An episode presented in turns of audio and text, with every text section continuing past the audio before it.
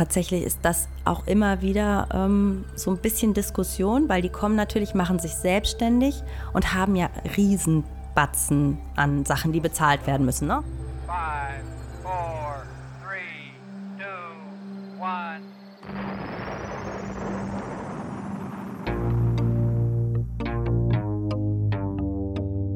Hier kommt was Neues von der Webkonditorei.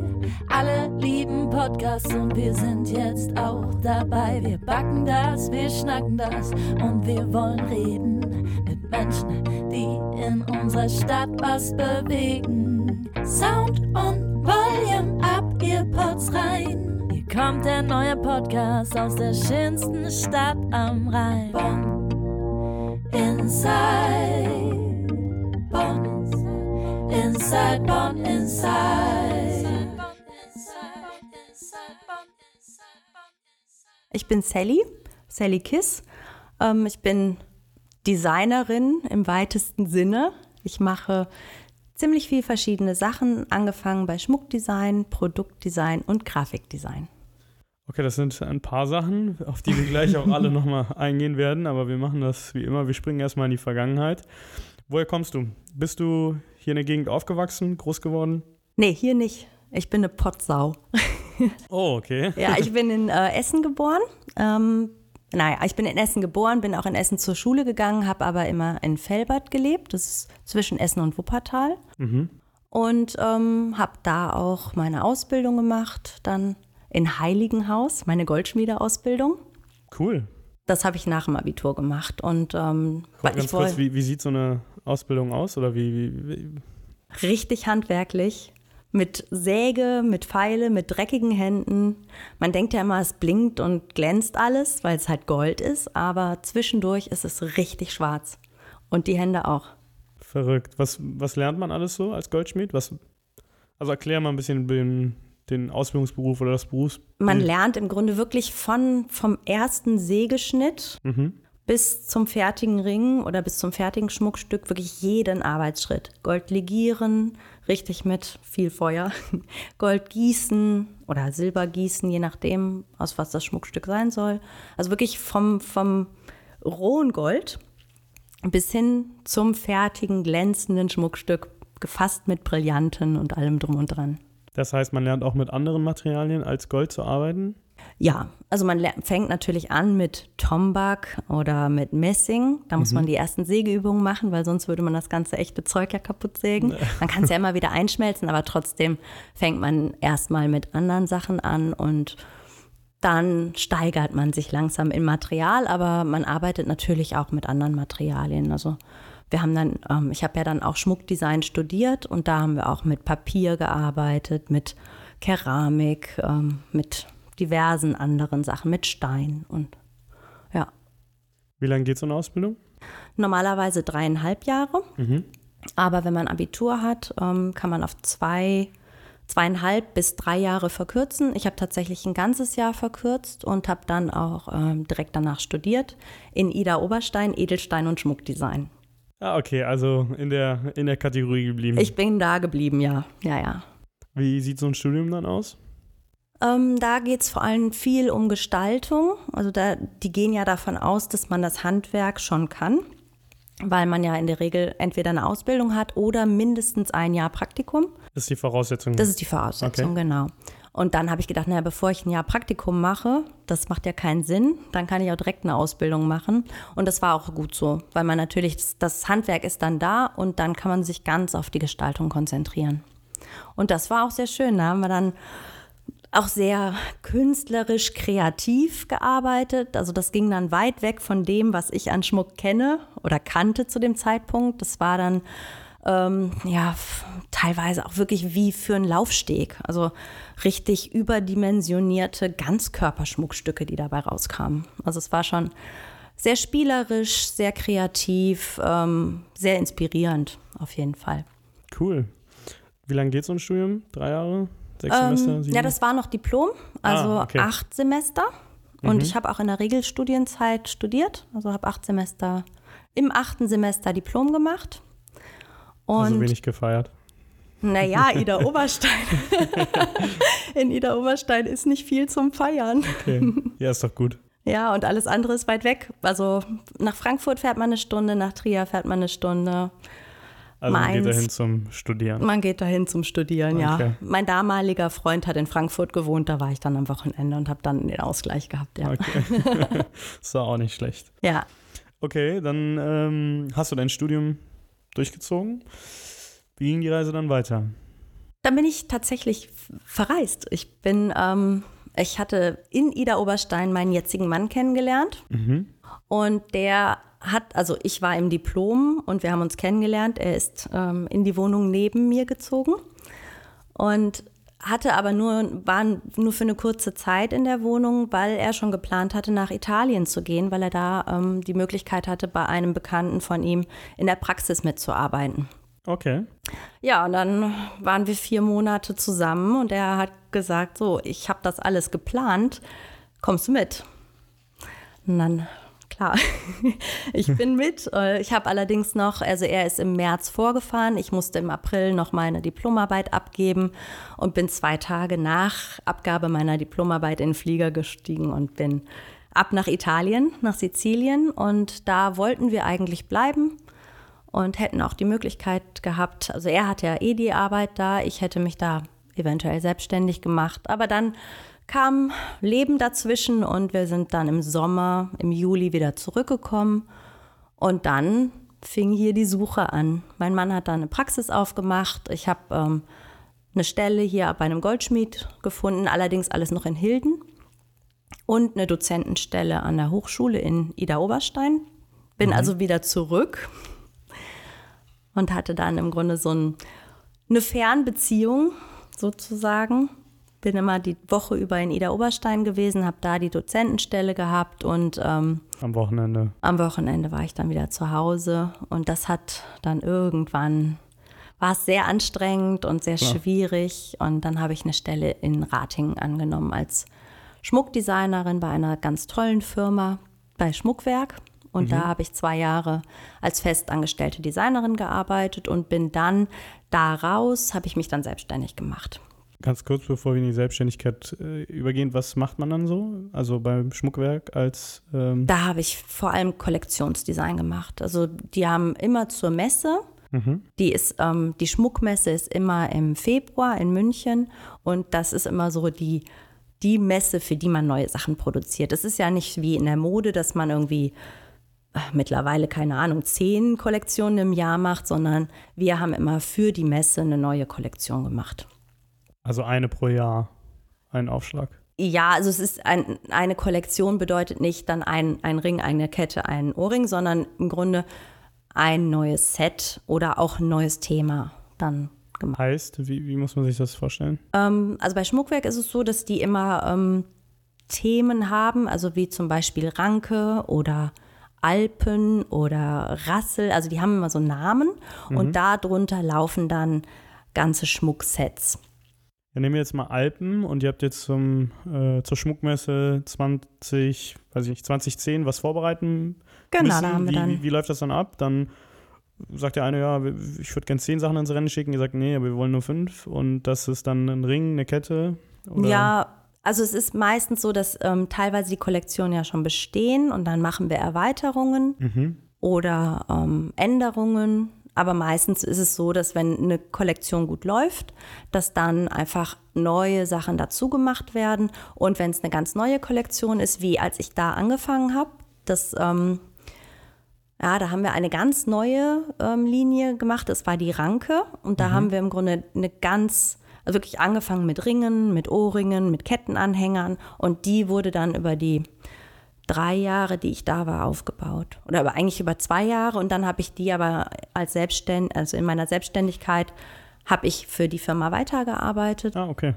und habe da die Kollektion immer erweitert. Da gab es irgendwann Schlüsselanhänger, ähm, Gürtelschnallen, also die wurde wirklich sehr, sehr breit ausgearbeitet.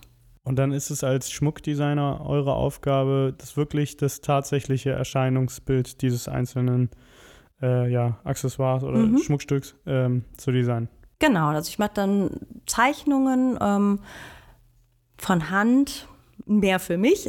Aber äh, und dann konstruiere ich in ähm, 3D und dann mhm. wird es auch in 3D gedruckt, in Wachs, sodass man dann wirklich was in der Hand hat zum Gucken und dann wird es gegossen. Und das macht ihr dann in Abstimmung mit wiederum Goldschmieden?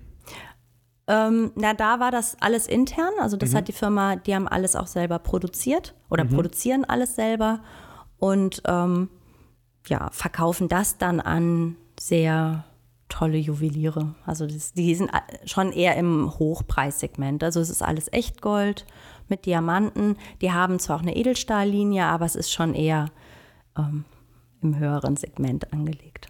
Okay, das heißt, aber es ist ja auch für dich sicherlich nicht schlecht gewesen, beziehungsweise, das war jetzt meine These, ähm, ist die Theorie im Design manchmal weit entfernt von dem, was äh, die Goldschmiede dann am Ende umsetzen können und hat dir das dann auch geholfen, vielleicht diesen Realitätsbezug dann herzustellen durch deine Ausbildung? Ja, das war total wichtig und das war, glaube ich, auch das, was viele äh, meiner Auftraggeber ähm, so gesehen haben, dass das sehr positiv ist, dass ich eben das Handwerk kann. Weil mhm. ich weiß, wenn ich was konstruiere, weiß ich, kann der Goldschmied das hinterher umsetzen. Und das war nämlich oft bei, bei denen, die keine Goldschmiedeausbildung hatten, bei uns in, im Studium, dass die Sachen konstruiert haben, die einfach nicht zu versäubern waren.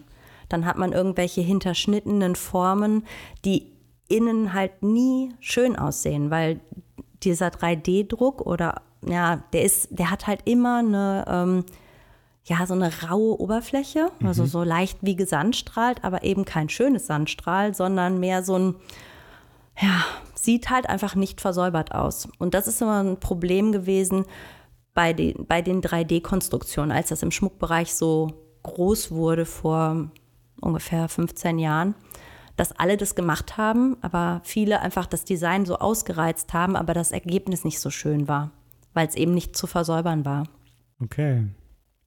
Das heißt, ist das ein Werdegang, den du hingelegt hast, den wenige Leute äh, in der, also als Schmuckdesigner haben? Oder ist das ein wirklich ratsamer äh, Werdegang? Weil du sagst, man kann es nur studieren, wenn man ansonsten eine Ausbildung hat oder auch ein Praktikum. Die Leute aus dem Praktikum müssen doch eigentlich auch schon irgendwie das Verständnis dafür haben, oder nicht?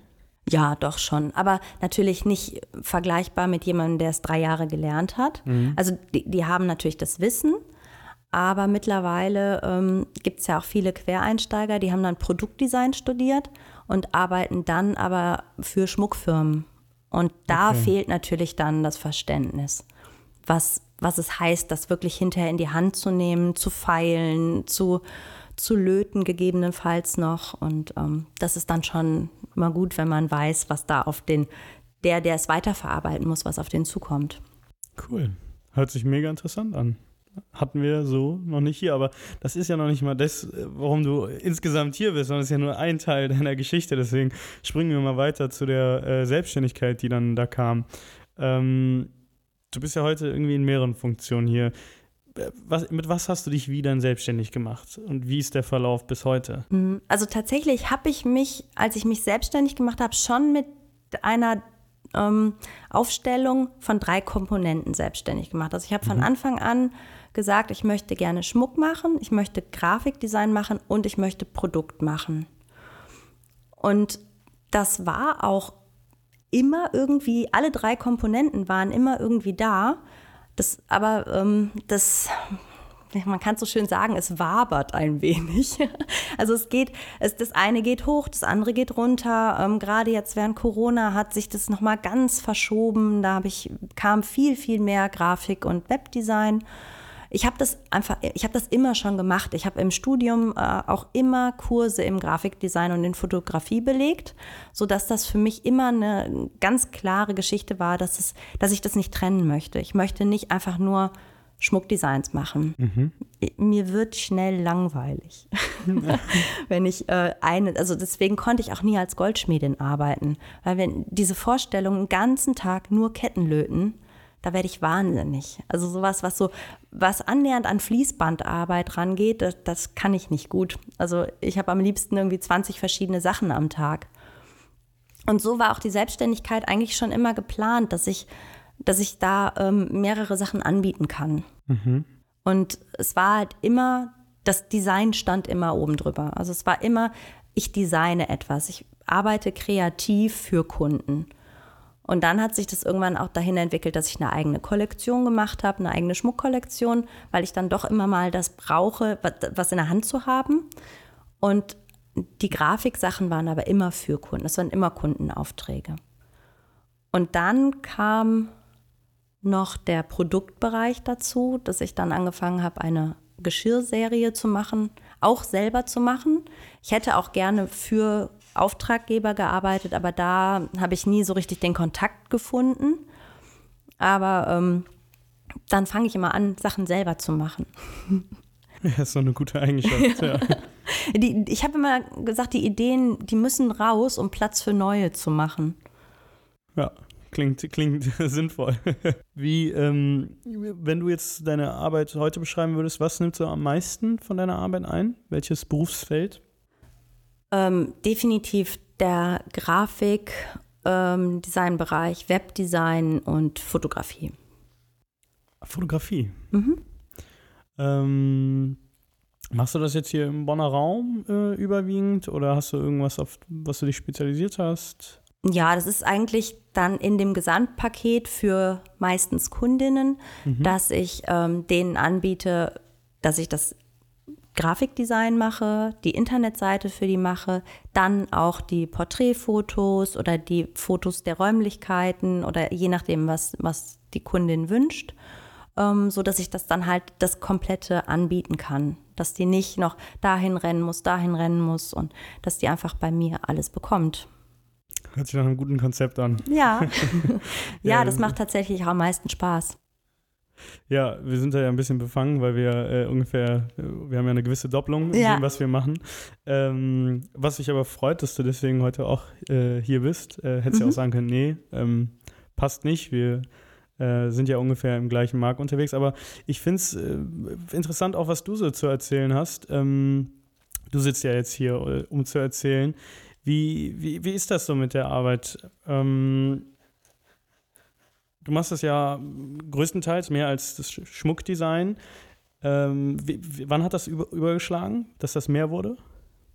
Mm, das kann ich gar nicht so genau sagen. Es war schon mal so, dass, also es ist, äh, es ist immer so zeitenabhängig. Also ich hatte das schon mal, dass das so eingebrochen ist mit dem Schmuckdesign. Ich habe viel für Firmen konstruiert. Ich habe mhm. viel ähm, Kollektionsdesigns gemacht und dann kam ja auch so ein bisschen, als so die ersten Finanzkrisen kamen, die Bankenkrise, mhm. da haben viele Schmuckfirmen, viele größere Schmuckfirmen, ähm, haben sich, ich sag mal, gesund geschrumpft. Also die haben dann teilweise auch auf den Messen ihre Messestände halbiert und auch, ja, alles ein bisschen kleiner, kleinere Kollektionen, ähm, generell weniger angeboten und dann halt auch viel selber designt oder in Asien direkt designen lassen. Und da war es immer schon so, wenn es da weniger wurde, habe ich dann einfach versucht, einen anderen Bereich höher zu fahren. Und das lief immer so ein bisschen automatisch, also ohne dass ich das jetzt groß forcieren musste. Es kam zum Glück immer so ein bisschen so. Und jetzt war es auch so, während Corona, dass natürlich keine Messen mehr waren. Die Goldschmiede hatten zu, die Juweliere ähm, hatten zu. Die haben natürlich sich auch nichts auf Lager gelegt. Die haben ja keine, keine Designs beauftragt. Und da haben dann aber viele kleinere Label, wie eine Freundin von mir, die Modedesignerin ist, haben gemerkt, naja, ich kann, ich kann ja nur online verkaufen im Moment. Ja, und da fing das dann an, dass sie kamen und Online-Shops gebaut haben wollten. Und ja, und da habe ich, also bei der zum Beispiel, habe ich dann auch alles gemacht. Also wir haben die Shootings gemacht für die Produkte, wir haben die Seite gebaut, wir haben den ganzen Shop zusammen aufgebaut. Und da war, das war so das erste wirklich Anfang von Corona, dass es wieder so richtig hoch ging. Und, und jetzt ist es im Moment wirklich so, mein gut, wenn man einmal anfängt die, und die zufrieden sind, geben die das ja glücklicherweise auch weiter. Und mhm. so hat sich das jetzt gerade ähm, gut, gut gesteigert. Du hast jetzt von Anfang Corona äh, gesprochen. Ähm, ich meine, du hast ja auch eine ähnliche, ähnliches Kundenklientel. Das sind kleine und mittlere Unternehmen. Mhm. Die hat Corona ja auch jetzt ziemlich hart getroffen. Mhm. Äh, wie, wie war das da so? Ähm, ja, Fotos, so Geschichten sind ja auch Sachen, die sind sehr persönlich. Mhm. Fällt ja eigentlich alles weg. War das schwierige Zeit für dich, auch äh, beruflich? Oder hat das, keine Ahnung, die Online-Shops und alle wollten digital werden, hat das das kompensiert? Ja, das hat das kompensiert und wir, wir haben ganz normal Fotoshootings gemacht. Ja, es ist halt äh, super Ganz unterschiedlich. normal. Wir hatten äh, Situationen jetzt bei uns, wenn wir Fotos machen wollten, ging das halt nicht so einwandfrei. Hm. Nee, das war tatsächlich, weil wir ja immer nur zu zweit oder zu dritt, also Auftraggeberin, Model und ich, das war recht unkompliziert. Wir haben uns immer vorher getestet, wenn sowas war und dann haben wir ganz normal Shootings gemacht.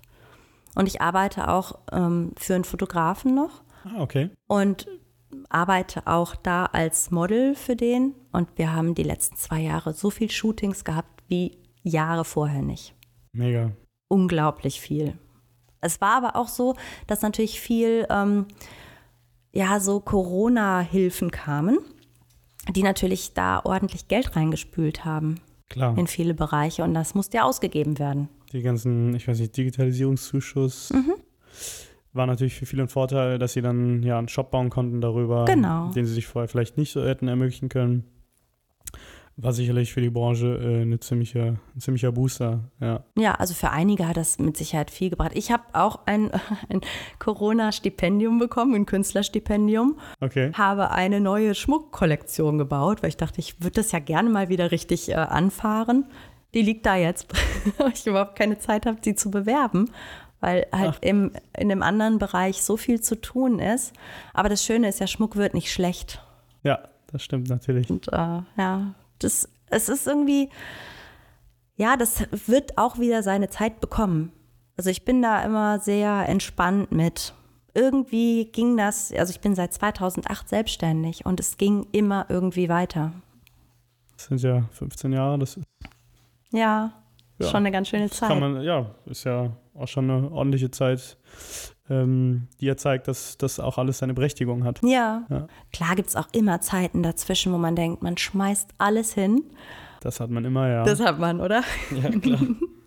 Ja. ähm, wenn du jetzt so sagst, du würdest nochmal mit dem Schmuck anfangen oder würdest nochmal wieder deine Kollektion vertreiben, wie, wie, wie gehst du das dann an? Jetzt, wo du ja auch vielleicht länger ein bisschen raus bist? Naja, Oder so würdest ich, du morgen sagen, so, ich bringe die jetzt, ich bringe jetzt unter Leute. Ja, genau, das, das ist eben das Ding. Ich muss, ähm, ich muss da, theoretisch müsste ich mich wie so ein Vertreter mit meinem Köfferchen ins Auto setzen und rumfahren und Termine mit, ähm, ja, Geschäftsinhabern, also von, von Juwelieren Galerien oder- und Juwelieren machen und ähm, gucken, dass die die Sachen kaufen oder eben Messen machen. Aber diese große Schmuckmesse, die habe ich zweimal gemacht und die ist, das ist schwierig. Die, die ist sehr, sehr teuer zum einen. Und die nehmen natürlich lieber Sachen, wo, wo sie nicht so viel erklären müssen, wo die Marke bekannt ist. Also was, was ja groß war, war Thomas Sabo. Den musste keiner erklären. Den hat man sich in den Laden gelegt und die Leute haben das gekauft. Und wenn man als kleiner, unbekannter Designer dahin kommt, hat der Juwelier viel mehr Arbeit. Der muss ja das Design oder das Produkt viel mehr erklären. Und das macht es nicht ganz leicht. Ja, ich glaube, also wenn du in so eine Manufaktur gehst, äh, dann geht es ja wirklich nur um den, ja, um das Schmuckstück, was da kreiert wird, aber wenn du sowas wie Thomas Sabo, da geht es ja auch hauptsächlich über die Marke. Um ne? die Marke, genau, ja. Und ich, da ich keine Marke bin, die bekannt ist, geht das so da nur übers Design. Mhm. Genau. Ja, stelle ich mir schwierig vor. Ähm, ja, dann zu deinem äh, aktuellen Beruf, also den, der ein bisschen mehr deinen Alltag bestimmt. Ähm, ich bin Kunde und äh, ja, oder ich möchte mich selbstständig machen mit einem Laden. So, dann habe ich von dir gehört, ich rufe dich an. Was kannst du, was kann ich bei dir machen? Also erklär mal ein bisschen das Berufsbild ähm, detaillierter, was das alles so beinhaltet, auch um es vielleicht abzugrenzen nach außen hin. Ähm, ja, also wenn eine meistens Kundin, also es ist tatsächlich, ich merke auch, dass es äh, mir sehr viel Spaß macht, für Frauen zu arbeiten. Ähm, wenn eine Kundin zu mir kommt ähm, oder mich anruft, ist es tatsächlich erst immer mal so von, von meiner Seite aus ein Abfragen, was ist vorhanden? Gibt es, ähm, gibt es schon ein Logo? Gibt es schon Ideen? Gibt es Bilder? Weil viele kommen und sagen, ich brauche eine Website. Mhm. Ja, das ist wie wenn man zum Architekten geht und sagt, ich möchte ein Haus. Dann fragt der Architekt auch erstmal, ist es ein kleines, ein großes, äh, Wie viele Leute leben da drin? Und genauso fange ich eben auch an, abzufragen, ähm, was der Kunde sich oder die Kundin sich vorstellt und ähm, was sie macht und wie ihr, ja, im Grunde gehe ich fast wie, wie durch so einen Businessplan. Also mhm. die meisten, die kommen, sind ja so weit, dass sie eigentlich einen Businessplan haben. Also die wissen, was sie machen möchten. Und ähm, dann versuche ich auch nicht nur ganz klassisch, braucht es ein Logo, eine Webseite, äh, Texte, Fotos, sondern was hat sie für Ideen? Was ist so ihre, ihre Inspiration? Warum möchte sie sich selbstständig machen? Weil ich finde, das, das bringt unheimlich viel, die Geschichte dahinter zu hören, zu wissen, ja, was, was sie machen möchte. Und das finde ich auch mal sehr spannend, diese unterschiedlichen Geschichten der Selbstständigkeiten. Und wenn ich das alles im Ganzen dann weiß, kriege ich auch recht schnell eigentlich ein gutes Bild und habe auch sehr schnell Bilder des Designs im Kopf. Das heißt, ähm, ich habe jetzt mal von nichts eine Ahnung und sage, ja, ich, ich brauche mal alles. Was, was kannst du dann machen für mich? Was, wie kannst du mich unterstützen? Das ist schön, wenn, wenn du sagst, du brauchst alles. Ja. dann fange ich tatsächlich in der Regel an und sage, dann, dann braucht es ein Logo. Mhm. Äh, es braucht eine, eine Haus, Hausfarben, Hausschriften, mhm. ähm, natürlich Visitenkarten, Flyer, eventuell ein Konzept für Social Media, mhm. ein, ein Designkonzept. Es braucht eventuell Icons, ähm, alles, um ja, das, das Business nach außen zu präsentieren. Und natürlich dann äh, gute Texte, die ich nicht schreibe. Also okay. da hole ich mir dann auch ähm, extern Hilfe oder die Kunden bringen es halt selber mit. Das ist tatsächlich eine Sache, die ich gar nicht mache, schreiben. Aber alles. Ist ja alles seine. Genau, alles, alles, was dann das, das Visuelle ist, das liebend gerne. Und ja, und dann kommt ja oft im Gespräch, dass, dass die Kundinnen gar nicht wissen, was sie alles brauchen. Das kommt dann te teilweise auch beim Arbeiten, dass sie merken, na ja, eigentlich wären irgendwie ja Poster oder oder ähm, Plakate, die man aufhängen kann oder dann auch größere Sachen, Werbe, Werbegeschichten, ja Außenwerbung oder sowas. Ne? Da, da, alles, alles, was dann gestaltet werden muss, kann ich übernehmen. Wie ist das bei dir so erfahrungsgemäß? Ähm, jetzt bei Websites vor allem. Wir haben manchmal die Erfahrung gemacht, dass die Kunden oder die potenziellen Kunden manchmal auch nicht einschätzen können, wie viel Arbeit tatsächlich dahinter steckt und ähm, ja, dich ein bisschen verfluchen für, deine, für dein Angebot, das du mhm. dann unterbreitest weil äh, das ja auch für viele ein Produkt ist, was gar nicht greifbar ist und alle irgendwie das Gefühl haben, man will sie über den Tisch ziehen oder wir würden uns die Taschen voll machen und äh, das wäre ja gar nicht so besonders, was wir da machen würden. Ja, tatsächlich ist das auch immer wieder ähm, so ein bisschen Diskussion, weil die kommen natürlich, machen sich selbstständig und haben ja Riesenbatzen an Sachen, Kosten, die bezahlt klar. werden müssen. Ne? Äh, da kommt ja viel dazu. Und dann ist die Website mit je nachdem ein paar tausend Euro natürlich immer so ein schon ein sehr großer Batzen, der vielen auch weh tut.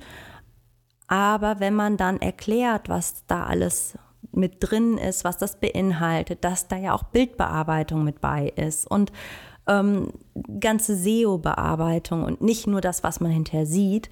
Wobei das, das Gute ist ja, dass die meisten Webseiten noch nicht wirklich selber machen können. Mhm. Ne? Das es ist für die meisten sowas, oh Gott, das, das kann man nur machen lassen. Mhm. Und das ist, glaube ich, das, was noch echt ganz, ganz schön ist. Einige versuchen sich ja dann so in, in Wix oder sowas und verzweifeln aber zum Glück relativ schnell und kommen dann ja doch. Aber am Ende, ähm, wenn man einmal diese, diese Hürde ähm, der finanziellen Geschichte besprochen hat, finde ich, dann ist es relativ schnell kein Thema mehr, zum Glück. Ich bin jetzt natürlich auch nicht so teuer, mhm. weil ich natürlich auch keine Agentur, keine Mitarbeiter und so bezahlen muss. Ich kann natürlich ein ganz kleines bisschen anders kalkulieren als ihr zum Beispiel, denke ich. Klar, wir haben einen viel da größeren hängt, Apparat. Da hängt was anderes dran. Ne? Bei ja. mir ist es mein Büro zu Hause. Ne? Klar brauche ich immer mal einen neuen Rechner, aber ähm, ich kann es anders kalkulieren. Und ich denke, deswegen bin ich gerade für den Bereich der Frauen, die sich ganz frisch selbstständig machen, finanziell gut einplanbar, würde ich sagen. Ja. Klar, man kann andere Preise anbieten, man kann Mhm. anders kalkulieren und das gerade beim Selbstständigmachen ist das natürlich hilfreich. Ja. Ja, ähm, wir sind so langsam, wenn ich auf die Uhrzeit gucke, dem Ende unserer Folge angelangt. Wenn du nichts mehr hast, worüber du reden möchtest, doch, wir können immer weiterreden, darum geht's nicht, aber wenn du nichts mehr auf dem Herzen hast, was äh, du unbedingt loswerden willst, würde ich so langsam das Ende einläuten. Nee? Ich, nee, ich glaube. Okay. Ich äh, verlange ja von jedem, ähm, bevor er geht, einen Gastvorschlag. So auch von dir. Ähm, wen würdest du denn gerne mal hier hören? ich möchte gerne Olaf Pachten vorschlagen. Er ist Osteopath Mhm. und mein Mann. Ganz äh, zufälligerweise. Ganz zufälligerweise. Okay, äh, hier in Godesberg, Bonn? Ja, in Bad Godesberg. In Bad Godesberg. In, Im Villenviertel ist die Praxis. Okay, cool. Ich denke mal, dass du uns dann auch behilflich sein kannst, den äh, ja, hier zu verhaften und Auf mal jeden zu einem Fall. Interview zu bekommen. Und ähm, mal gucken, wann er die Zeit findet, deiner Einladung zu folgen. Wir hoffen, es hat euch gefallen, wie immer. Äh, Wenn ihr irgendwelche Fragen, Anregungen habt, schreibt uns. Und äh, ja, ich danke dir erstmal für deine Zeit.